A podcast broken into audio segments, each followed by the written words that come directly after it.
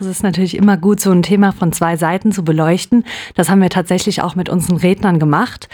Die Mehrheit der Branche ist auf jeden Fall sieht in der KI eine Chance. Wir haben eine Abfrage gemacht und ja, über 80 Prozent der Teilnehmenden nutzt bereits auch KI schon heute in ihrem Arbeitsalltag und 85 Prozent der Branche, die gestern auch anwesend waren, sehen auch KI als Chance im Tourismusbereich.